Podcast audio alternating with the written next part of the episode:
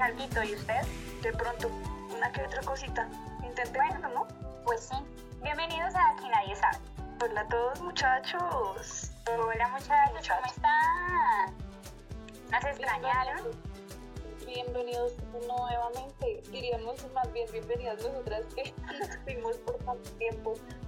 Es más, una amiga mía me dijo, ¿cómo así que se fueron? Yo en crisis y ustedes se les dio por largarse tres meses. Lo siento, lo siento, baby. De verdad, mira, ya estamos aquí.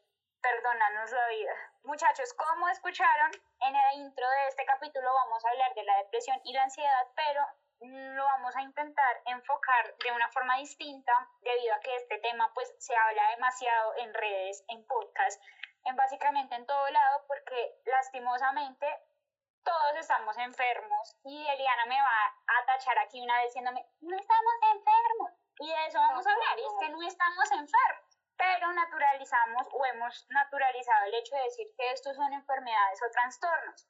Sin embargo, pues realmente es que existe, digamos en el caso de la ansiedad, si existe un estado ansioso que se podría categorizar como normal, de nuevo, no hay cosas como normales o estables, pero sí hay momentos en los que esas crisis se vuelven graves y hay que ponerles atención porque pues se salieron ya de proporción como cualquier problema que hemos tenido nosotros en la vida. Hay problemas que a nosotros se nos sale de proporción cuando en otras medidas pudo haber sido mucho más pequeño. Digamos que como todos los capítulos, y ustedes saben, los que nos escuchan desde hace rato, que esto surgió más como por un Natalia y yo tenemos diferentes perspectivas de muchas cosas y a pesar de ser tan amigas somos muy diferentes. Entonces este capítulo pues no va a ser la excepción y vamos a plantear diferentes formas de ver la depresión. De mi parte sí me gusta como alejarme un poquito de ese modelo médico en el que todo lo patologizamos y pensamos que todo es una enfermedad o que tengo algo adentro de mí que me hace comportarme de determinada manera. Pero por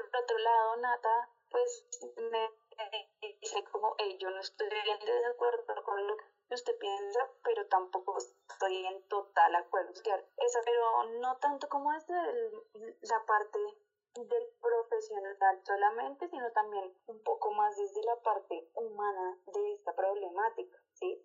Que, que a pesar de no poder, de que yo, por ejemplo, no lo llame como enfermedad, sí lo considero problemático porque de todas maneras cualquier situación, como lo decía Natalia, en el momento en el que excede o comienza a afectar mis otras áreas en la vida, pues sí hay que prestarles algo de atención, ¿no? Y cuando yo, digamos, pueda usar, aunque yo voy a tratar de conceptualizarlo un poquito diferente, si yo llego a usar, digamos, la palabra ansiedad o depresión, tal vez no me estoy refiriendo como tal a la enfermedad, sino como a la situación en contexto. Ya de pronto en, en, la charla lo vamos generando mejor, pero la cuestión es no penalizar los, las palabras como el concepto, porque lo podemos seguir utilizando común y corriente en nuestro lenguaje cotidiano u ordinario, sino que la idea es no tomarlo como la razón de o el origen de. Entonces, por ejemplo, que si yo me la paso tal vez acostada llorando, no como, etcétera, etcétera, porque hay algo en mi vida que no está bien,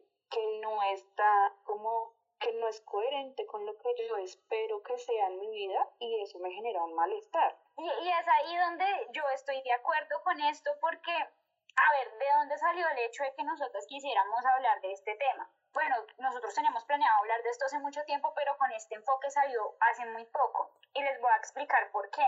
Resulta que yo eh, comencé a escuchar mucho de este contenido en redes y había una, una chica que ella sí está, digamos, diagnosticada con otro tipo de desorden que hablaba de esto que decías tú, del bajón. Entonces ella mencionaba algo como que ella sentía que ese bajón de la tristeza venía y cuando eso ella se preparaba para eso. Y lo mismo sucedía con un tweet que vi que decía eh, que la gente no le ponía atención a la depresión y a la ansiedad y las, las pasaba por encima. Y es que siento que hay dos formas en las que la sociedad está viendo este problema actualmente. Una, la que dices tú, que es la enfermedad, como nos dijeron que debíamos llamarlo desde hace mucho tiempo, porque eso viene culturalmente escuchándose. Y la otra es no tener ni idea que lo estoy pasando, lo ignoro y ya cuando está demasiado, demasiado avanzado el tema, o sea, ya están todas las áreas de mi vida, totalmente inundadas por la situación, es que me doy cuenta que algo, algo está pasando. Yo no sé, la verdad lo digo, no lo sé, tengo totalmente ignorancia en el tema porque como le dije yo en algún momento, yo no, le, yo no he experimentado depresión como tal, es decir, tengo depresión, no, ni tampoco ha habido situaciones que me lleven a ese punto, pero sí creo que la ansiedad completamente y la depresión sí son situacionales, sí vienen del ambiente. ¿Por qué? Porque uno en terapia, y esto quiero que les quede muy en la cabeza, uno en terapia intenta encontrar la raíz de la activación. Yo le llamo así, raíz de la activación. Porque es que siempre que uno sepa cuál es la razón por la cual inicia, tienes el poder de controlar o de apaciguar lo que está sucediendo. Entonces, supongamos una persona que tiene ansiedad, yo nunca he sentido diciendo, uy, siento que la ansiedad viene hacia mí, no, ya está encima y cuando me di cuenta ya soy un ser humano inundado por la ansiedad, yo jamás siento que ella viene, ella ya está aquí, llegó como una puerta y yo cuenta me di. Pero cuando eso sucede, digamos en mi caso, yo tengo claro qué es lo que a mí me activa la ansiedad, clarísimo, cuáles son los puntos. Y hay personas que lo tienen claro porque lo han trabajado en terapia. Y yo les digo a las personas que sufren de ansiedad que traten de buscar la activación. Y es difícil, les voy a decir por qué. Supongamos que a mí lo que me activa la ansiedad es la falta de plata. Si entonces yo no tengo un trabajo estable y el tener inestabilidad económica durante un tiempo muy largo me está activando la ansiedad. Y activando la ansiedad y tú comienzas a notar que es ansiedad porque llevas 15 días sin dormir, sobrepensar la situación y una cantidad de escenarios sobre esa situación que no están pasando en el futuro. Que tú pierdes el estar aquí en el presente y con perder el que estás aquí en el presente es que realmente no estás ni en automático ni en nada, o sea, pierdes la concentración de lo que estás haciendo, no sabes qué vas a hacer la siguiente hora, qué vas a comer, no te preocupas por eso, lo que estás pensando es en esa, en esa rumiación constante de esos 52.800 escenarios que no están y no existen, porque la realidad es que no están sucediendo. Lo que pasa es que la persona con ansiedad no los está viendo. Y también sucede que es que tienen ansiedad y esto es donde es muy peligrosa, muy peligrosa la ansiedad. Cuando tú tienes ansiedad pueden pasar dos cosas o que tú no quieres comer absolutamente nada, o que te quieres atarrancar cualquier cantidad de comida que se te pase por enfrente. Ya sea una cantidad de dulce alarmante que tú normalmente en tu dieta no comes dulce y te comes 10 potes de helado y no paras, y postres y tortas y no sé qué, o cantidad de comida grasa, y ahí eso desencadene un problema, un desorden de orden alimenticio. Todo lo que ha dicho Natalia, veo muchas cosas que son muy parecidas a la perspectiva que yo tengo, pero entonces hay unas cosas que, que yo personalmente no usaría. Por ejemplo, si, si, si entendemos que la ansiedad y la depresión no es una enfermedad, entonces en realidad no tendríamos un paciente, porque no tenemos una persona enferma, tenemos una persona bajo cierta situación. Ahora, ansiedad, como que yo digo, ok, la ansiedad, ¿cómo la entiendo yo? Como un conjunto, o sea, para mí ansiedad es el término, el concepto que se utiliza para un conjunto de características, como cuáles las que dijo Natalia, eh, no comer, eh, pensamientos constantes, tanto anticipatorios, de las mil y un situaciones posibles que decía Natalia, como rumiativos, que sería que sucede algo y yo le doy vueltas y le doy vueltas y le doy vueltas. Por ejemplo, no alcancé a cumplir la meta de mi trabajo hoy. No ha pasado nada, no me han pasado memorando nada, pero yo digo, no alcancé, no alcancé, no alcancé, no alcancé y después otros, otra serie de cosas como una activación fisiológica, eh, la sudoración, que los temblores, las náuseas, bueno. Entonces la persona no estaría sufriendo de algo llamado ansiedad para mí, sino que la persona tendría un conjunto de características o pongámosle conductas, hoy en día las llamamos ansiedad. Y desde ahí está esa perspectiva contextual que también en cierta parte Natalia eh, la mencionaba ahorita, de que si yo encuentro la raíz por decirlo así, o de dónde proviene o por qué pasa esto, obviamente puedo cambiar la situación, porque si yo, como Natalia lo dice, qué cosas a mí me, me generan más adelante la ansiedad, puedo comenzar a también armar estrategias o formas en las que yo actúe cotidianamente que prevengan esas situaciones que a mí me generan ansiedad. Pero sí como la promoción y prevención que tanto se, se viraliza. Y lo mismo con la depresión, por así decirlo. Ahora, a mí me parece muy importante recalcar que claramente hay personas que presentan la problemática como a un nivel mucho más alto y obviamente tienen más afectaciones en sus diferentes áreas y si lo queremos patologizar o si lo queremos, digamos que, eh, meter en una historia clínica, Entonces sí podríamos decir que esa persona llegase a tener un trastorno depresivo o un trastorno de ansiedad X o Y, pero es muy diferente tener un trastorno, pues y lo digo entre comillas, que se mantiene a lo largo del tiempo por un periodo X, a diferencia de decir tengo un episodio de ansiedad o de depresión, que es momentáneo, un episodio que es algo que no se mantiene a lo largo del tiempo, sino que también es por un periodo X, pero es mucho, mucho más corto, digamos que más de un mes, dos meses no sería. Y además, decir que yo tengo un episodio de alguna de esas dos cosas no es lo mismo a yo sentirme triste, que es algo completamente normal.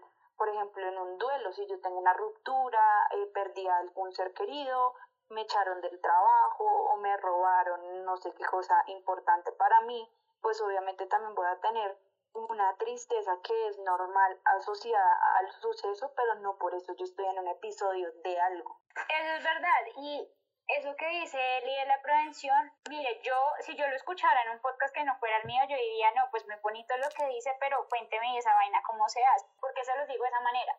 Porque yo entiendo cuando ya uno está, vuelvo y les digo, la ansiedad no avisa a la puerta diciéndole que yo llegué, no, eso ya, ya está aquí, ya está contigo y tú tienes que manejar la ola para que no se pase. Y yo lo, yo lo hablo en términos de tiempo, o sea, no supere mucho tiempo porque les voy a decir una cosa, cuando uno dura 15 días sin poder dormir, no solamente está cansado mentalmente porque no hace sino rumiar, su cuerpo no está trabajando al mismo, al mismo nivel porque no se concentra absolutamente en nada, sino tienes 15 días sin descansar, 15 días sin dormir. Si uno dura una noche sin dormir, el otro día hasta que se muere el sueño, ahora imagínense 15 días sin poder hacerlo.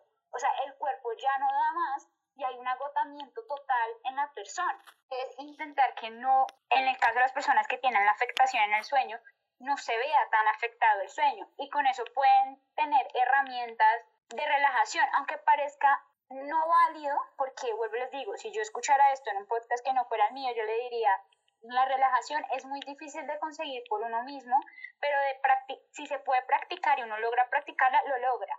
Logra por lo menos tranquilizarse con los niveles de alteración y activación que está teniendo en ese momento.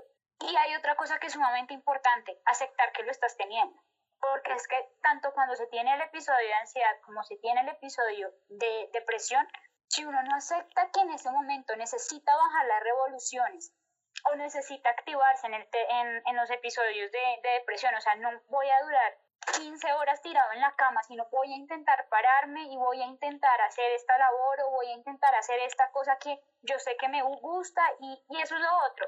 Hablando de forma casta, pues de somos humanos, vuelvo les digo, yo quiero presentar la forma humana de las personas que pasamos por esta situación porque no es rico, no es sencillo tampoco y lo que les estoy diciendo a mí me llevó años entender. Y no solo es con la terapia, la terapia es fundamental para uno entender la raíz del problema y para tener herramientas para solucionarlo, sino también uno leer sus propios, su propio método, porque cada uno lo siente distinto, cómo puede manejarlo y cómo lo voy a sobrellevar. Por ejemplo, el tema de las cosas que me gustan en la depresión es sumamente importante, tipo si te gusta montar en bicicleta, si te gusta pintar, si te entonces agarra esas, esa cosa que te gusta, si te gusta romper ropa y coserla de nuevo, o sea, rehacer una pieza de una pieza anterior que tenías. Y si te gusta hacer eso, hazlo, porque esa activación pequeña de algo que me gusta me va a mantener un poco más enfocado. En el caso de la ansiedad, lo que quiere es hacer la sobreproducción, ir a mil, a cincuenta mil, estar más ocupado que nunca y estar más activado que nunca. Ahí hay que bajar las revoluciones. Hay que aceptar que no estamos en el mejor momento, que no está cool el momento, que no me siento bien, que no estoy dando mi 100% y no voy a dar un 1000% cuando estoy trabajando al 50%. Hay que aceptarlo y hay que cortar tareas que tenemos en el diario vivir. Si nos toca acomodarnos en la cama dos horas, acomodémonos en la cama dos horas, porque el cuerpo lo necesita, porque tú lo necesitas. Desconectarte en ese momento es lo mejor que puedes hacer. Tomémoslo en un ejemplo como cadenas, ¿no? Eh, una situación cíclica o unos comportamientos en cadena. Entonces, eh, que se pueden identificar y que es la idea, esa es la idea, identificarlo, ¿no? Entonces, lo que dice Natalia, eh, yo, bueno, yo tengo que decir personalmente, yo tal vez no, no he tenido como esa característica de que en algún momento de mi vida me haya sentido muy, muy triste o muy, muy activada, eh, como para decir, he tenido episodios de una u otra. Pero sí, claramente sé y entiendo que eh, yo, yo puedo comenzar a notar ciertas cosas. Por ejemplo, comienzo a molestarme mucho más los cueritos de los dedos. Empiezo a sentir mucha más tensión en la espalda, en, la, en el cuello. Entonces comienzo, tengo que ahí empezar a ver qué cosas yo estoy haciendo últimamente que no hacía antes. Y después de eso, qué otras cosas, ¿sí? Entonces vuelvo y digo como un comportamiento cíclico y de cadena que yo puedo decir, aquí lo freno, aquí lo modifico, aquí esto, aquí lo otro. Obviamente desde la psicología hay unos términos muchísimos para explicar lo que estamos diciendo, pero como decía Natalia ahorita, en palabras castas, el hacer en la depresión o en los episodios depresivos o de tristeza, hacer cosas que a mí me gustan es, lo, es casi lo mismo que se busca con el comer emocional que mencionábamos al inicio. Si yo me estoy sintiendo triste, entonces yo, por ejemplo, eh, como dulces o chocolates porque es que cuando lo como tengo una sensación agradable, entonces es como si tratáramos de utilizar esa sensación agradable para opacar la sensación de tristeza, de estar abrumado, de estar, mejor dicho, en la inmunda, por, por así decirlo. Eh, lo mismo pasa con la ansiedad, pero al contrario, entonces es encontrar esas otras acciones que de una u otra forma contrarresten. Ahora, el tema de la aceptación, eso se utiliza, de hecho, no es como una cuestión cuando les hablamos de, de, aceptación, no estamos aquí y me perdonarán los que les guste el tema motivacional y coach y dale tú puedes, me perdonan, pero pues aquí no estamos trabajando con eso. El tema de la aceptación hace parte de una de las terapias predilectas de la psicología conductual que se llama aceptación y compromiso, así se llama la terapia. Y básicamente es que tú aceptes lo que estás sintiendo porque es inherente del ser humano y es como yo lo decía ahorita, una de las reacciones más naturales ante lo que sea que te pueda estar pasando, pero además de que aceptes que eso está completamente bien en el sentido de que es normal sentirlo, te comprometas a mejorarlo, a trabajar en esto. Entonces es tal cual lo que decía Natalia. Acepto que estoy triste, pero no por eso me voy a quedar 15 horas acostada en la cama, sino que me comprometo a mejorar mi estado de ánimo.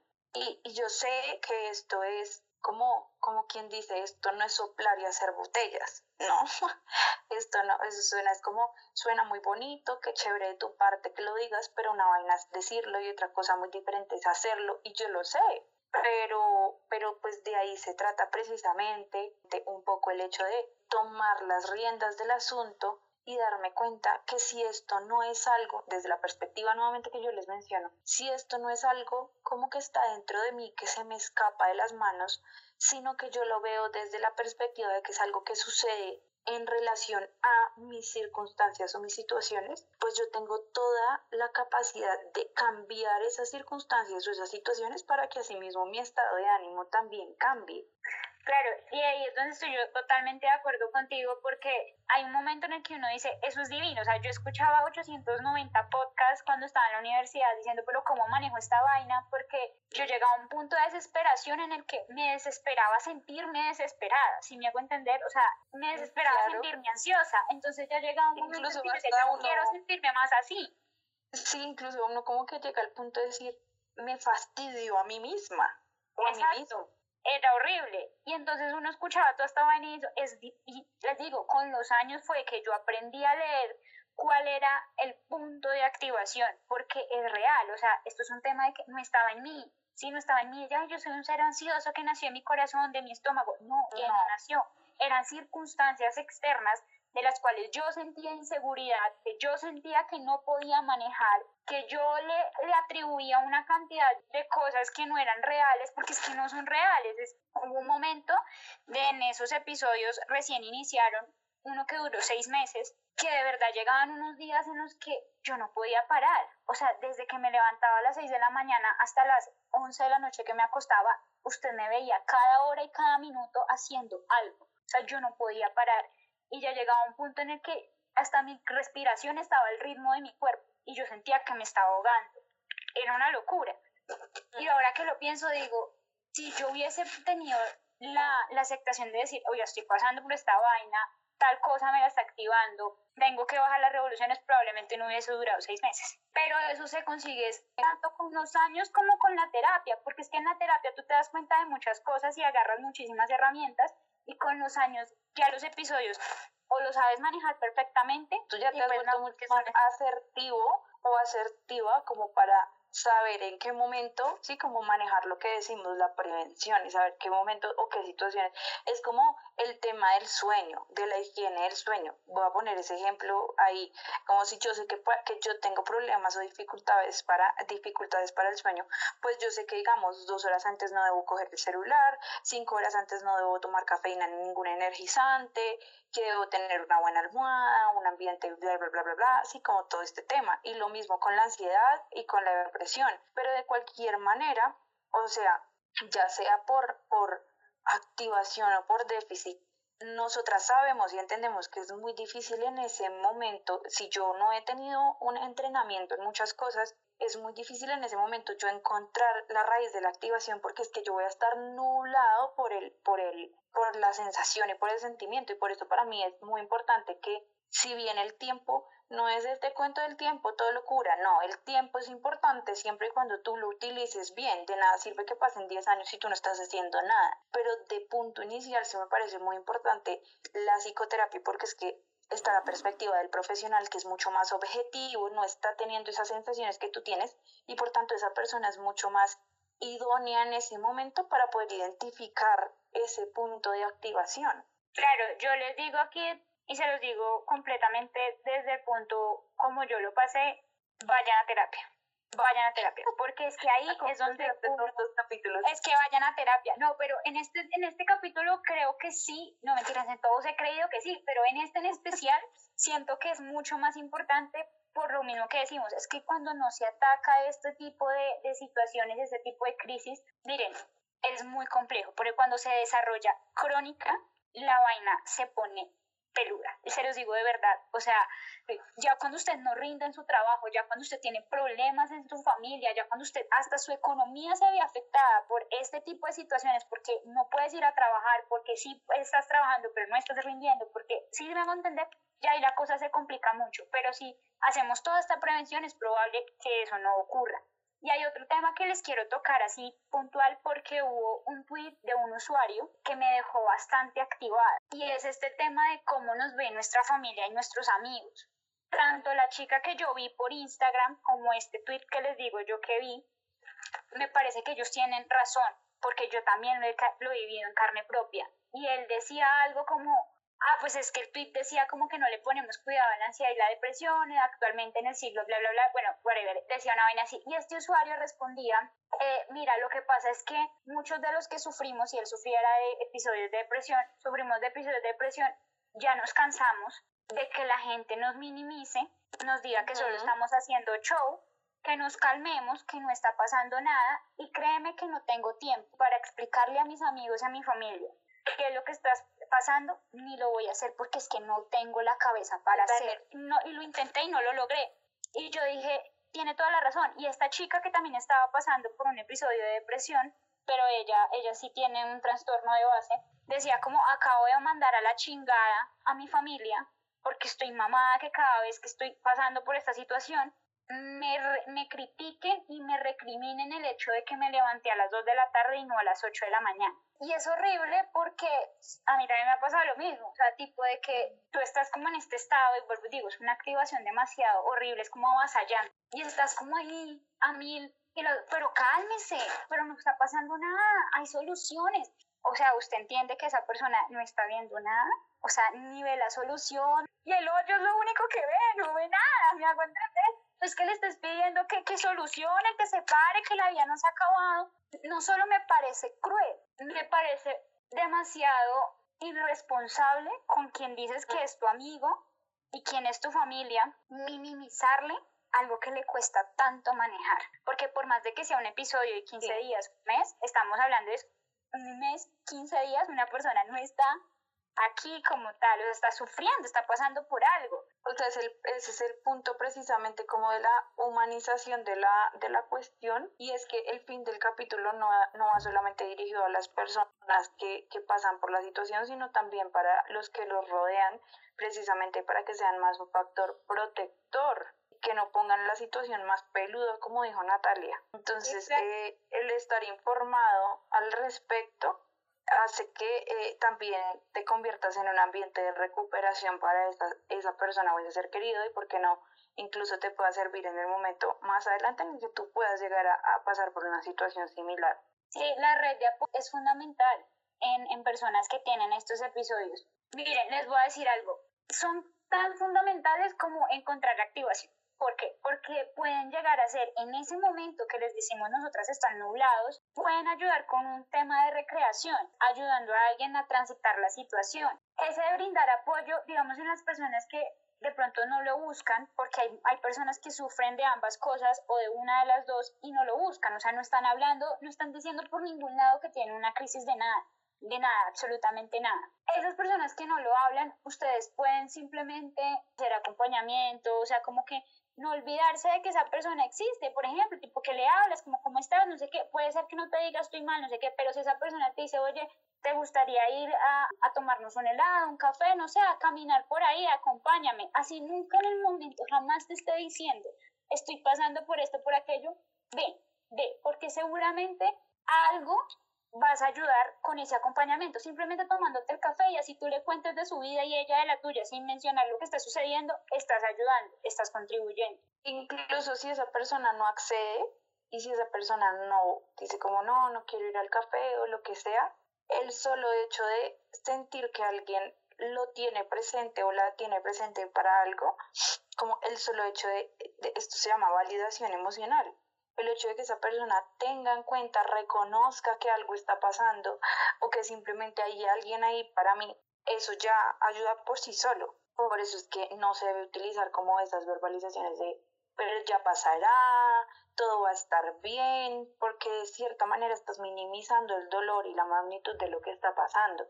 Es más eh, otro tipo de verbalizaciones como yo puedo entenderte, aquí estoy cuando lo necesites, si tú necesitas algún apoyo o alguna ayuda, además cuéntamelo, házmelo saber, o el solo hecho de escuchar sin juzgar ni penalizar, ya con solo sentir que alguien, que yo puedo hablar de esto sin que me miren como un bicho raro o sin que me digan que yo estoy mal, es más que suficiente. Esa pequeña verbalización de yo entiendo lo que estás pasando es suficiente o dime en qué te puedo ayudar porque también esa es otra, como en qué te puedo ayudar. No, pues te parece sí y de, de pronto la persona te dice algo. También es importante recordarles que en caso de que sean amigos muy cercanos y ustedes sepan que esta persona pasa por esto regularmente, decirle como, ¿te acuerdas cuando tú pasaste por tal situación y lo lograste?